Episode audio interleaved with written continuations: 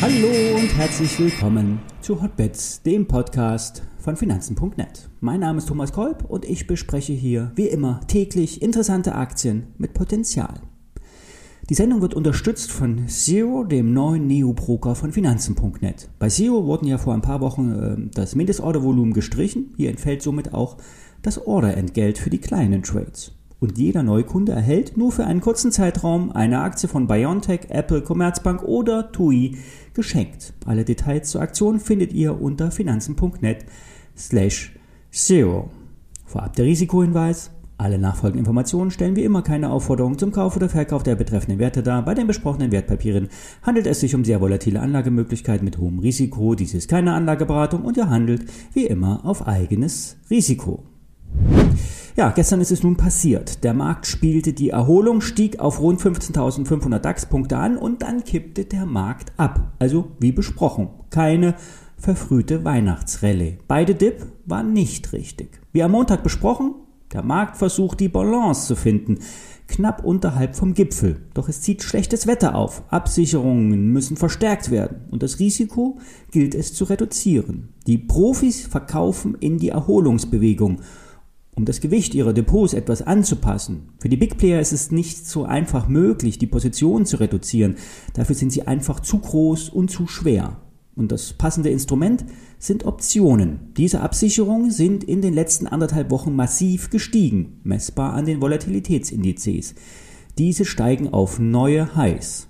Auch der Abstand der Zinskurven verändert sich. Die langfristigen Zinsen drohen unter die kurzfristigen zu fallen eine inverse Zinskurve. Soweit ist es noch nicht, doch kommt es dazu, ist es ein recht zuverlässiges Signal für eine Rezession. Auch der Ölpreis spielt eine Abschwächung der Konjunktur durch. In den USA kippt der Markt weg, vor allen Dingen die Hightechs machen Ärger. Auch hier, wie bereits am Montag gesagt, von den Big Techs geht die größte Gefahr aus. Die sehr hoch bewerteten Aktien, die in den letzten Monaten einen Hoch nach dem anderen gemacht haben, wenn die kippen, wird der Abstieg vom Gipfel noch einmal verstärkt. Es gibt viel mehr Aktien derzeit, die neue Lows machen und ja, tiefere Tiefs bedeuten weitere tiefere Kurse in der Folge. Außer es kommt zu einem schnellen, steilen Rebound. Was bedeutet das für den Trade der Woche?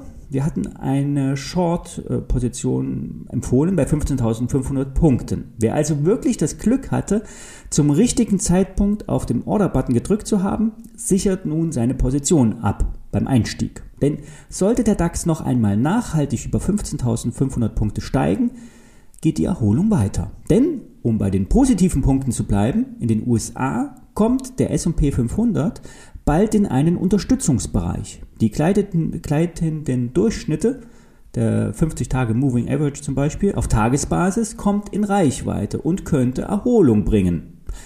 Fazit, der Markt ist übergeordnet short. Kurzfristig könnte nach einem weiteren Down Move aus dem Nichts ein Rebound kommen. Trotzdem keine Weihnachtsrallye derzeit. Kommen wir zu den Aktien. Es geht um die USU Software und das SaaS-Geschäft, Software as a Service, wie das so neudeutsch heißt. Software im Abo-Modell, am besten in der Cloud, immer State of the Art und laufende Einnahmen. Das sind so die Schlagworte.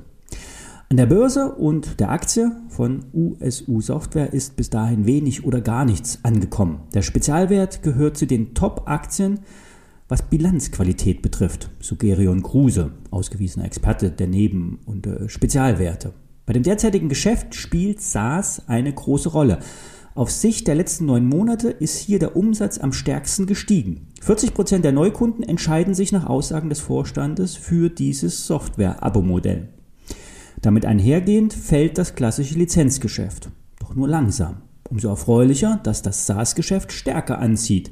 Immer mehr Firmen lassen sich zudem auch ihre Softwarelizenzen aktiv managen. Es geht hier um jeden einzelnen Arbeitsplatz in allen Unternehmensbereichen. Überall ist Software im Einsatz und damit müssen auch die Kosten für die Softwarelizenzen getragen werden.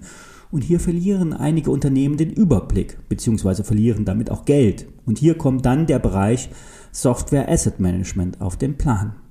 In der Bilanz zeigt sich bei USU Software ein Ertragssprung. Dies ist auf das operative Geschäft zurückzuführen, stetige Einnahmen, geringere Kosten und damit höhere Marge. derzeit knapp unter 10%. Die Zielgröße für die nächsten Jahre liegt bei 13 bis 15% nach Unternehmensangaben. Beim Ausblick ist der Vorstand optimistisch. Im Dezember laufen die meisten Vortrags, äh, Vertragsunterschriften rein. Für 2022 sind schon rund 64 Millionen Euro Umsatz ähm, durch bereits unterschriebene Verträge gesichert. Die Aktie hat, wie gesagt, davon noch nicht viel mitbekommen. 24 Euro ist für Börsengeflüster eine attraktive Einstiegsgelegenheit. Im Vergleich zur Peer Group fällt die USU-Software zurück. Kaufen lautet das Rating. Noch ein Ausflug in den Weltraum. Die Aktie OHB haben wir ja hier bereits schon mal besprochen. Derzeit hat die Rakete nicht gezündet. Um die Weltraumthemen von SpaceX mit seinen Starlink-Satelliten oder auch das Weltraumprogramm von Virgin Galactic ist es medial etwas ruhig geworden. OHB ist ein Raumfahrt- und Technologiekonzern, der im Satellitenbusiness auch unterwegs ist. OHB arbeitet für die Europäische Raumfahrtbehörde ESA, ist bei diversen Erforschungsprogrammen beauftragt, beteiligt sich an der Asteroidenüberwachung oder baut ganz profane Telekommunikationssatelliten. An der Börse bekommt die Aktie derzeit überhaupt keinen Schub, obwohl die Ziele bestätigt wurden. In den nächsten drei Jahren soll der Umsatz auf bis zu 1,5 Milliarden Euro sich verdoppeln. In den Orderbüchern stehen 2,4 Milliarden Umsatz für die nächsten Jahre und die Marge soll auch etwas aufgepumpt werden, von derzeit 5 auf zukünftig 8 Prozent. An der Börse wird der Raumfahrtkonzern mit rund 650 Millionen Euro bewertet. Eine Aktie kostet aktuell 34,50 Euro. Das Kursziel von Börse Online liegt bei 50 Euro bei dem alten Zwischenhoch. Stop 27,90 Euro. Ja, so, das war es auch jetzt nun mal für diese Woche.